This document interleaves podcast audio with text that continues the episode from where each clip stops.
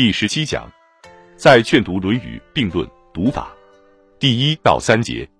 一，朱子注《论语》在卷首叙说中已有《史记》与《和氏语》，最后复引程字语四条。日前有数位同学手持我注新解来求我题字，我多录成字此四条语中一条，今人不会读书。如读《论语》未读时是此等人，读了后又只是此等人，便是不曾读。此条之前一条为读《论语》，有读了全然无视者；有读了后只有不知手之五之足之导之者。最后一条为一字十七八读《论语》，当时以小文义，读之愈久，但觉意味深长。成字四条中，以上引三条为更重要。在本所最近一次约会中，我很欣赏马同学之报告，可知他已能读《论语》。或许他现尚未能领略到《论语》中之意味深长处，然其用心则颇可取。马军提出问题，如圣人是否可学而至？换言之，圣人学道与学不道，也即是我们有志学圣人能力足不足的问题。如孟子曰：“人皆可以为尧舜，是不为也，非不能也。”依孟子意，似乎我们学圣人力非不足，但孟子所言有无问题，实质研究。现在大家读《论语》，多不在此等处用心，通常只讲孔子如何说人，说天，孔子哲学思想如何，或赞成，或反对。然此非读《论语》之主要所在。究应如何去读《论语》？我主张当依承伊川语去读。马同学另一问题，依《论语》中所讲，似乎孔子《论语》是一种理想主义。当时有人反对，说读《论语》应重实践。但实践仍必应有理想，如孔子曰：“吾事有五而志于学，就要学一些什么。”此中便是一理想。马君又说：“依孔子讲法，似乎无人能达到理想之顶巅。”我很欣赏他提出此问题，我甚喜他能如此去读《论语》。诸位不可随便加批评。我现即就这些问题来略作讲述。二，孔子是一圣人，试看他就达到了顶点没有？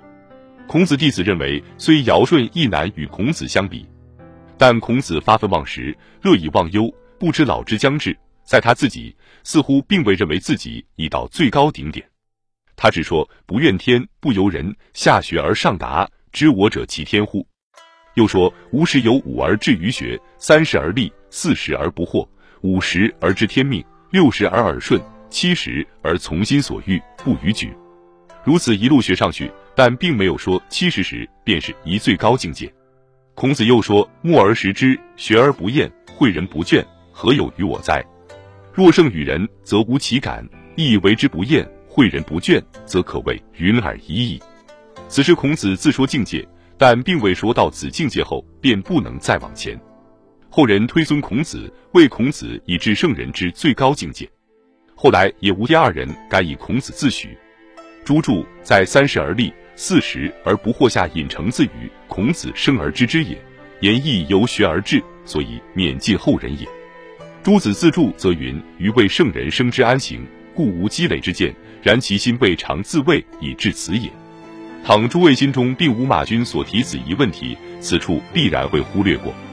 当知此与说孔子之政治哲学、人生哲学、宇宙论、经济思想、社会主张等种种说法皆不相干。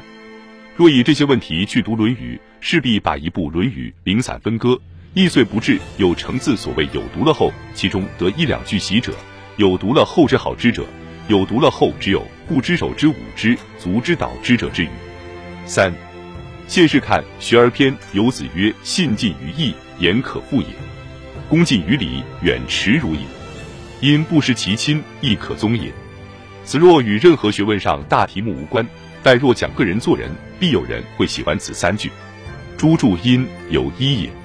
诸位在社会上依靠或接近师友，这即是因。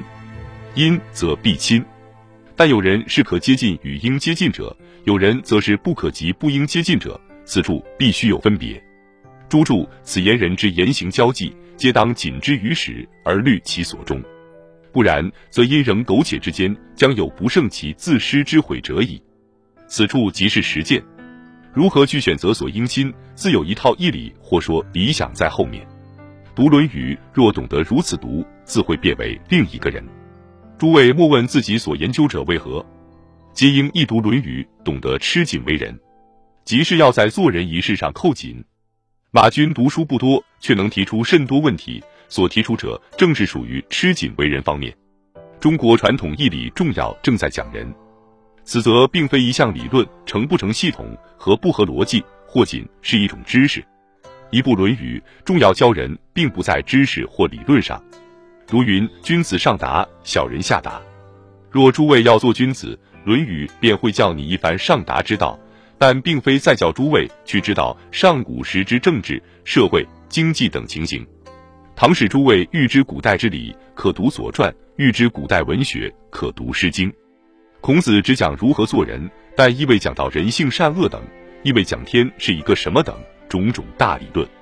此后，如孟荀乃至如宋明理学家，皆爱讲此等大理论，但皆敬佩孔子，认为不可及。其实，孔子只是吃己为人。诸位若能从此道路去读《论语》，所得必会不同。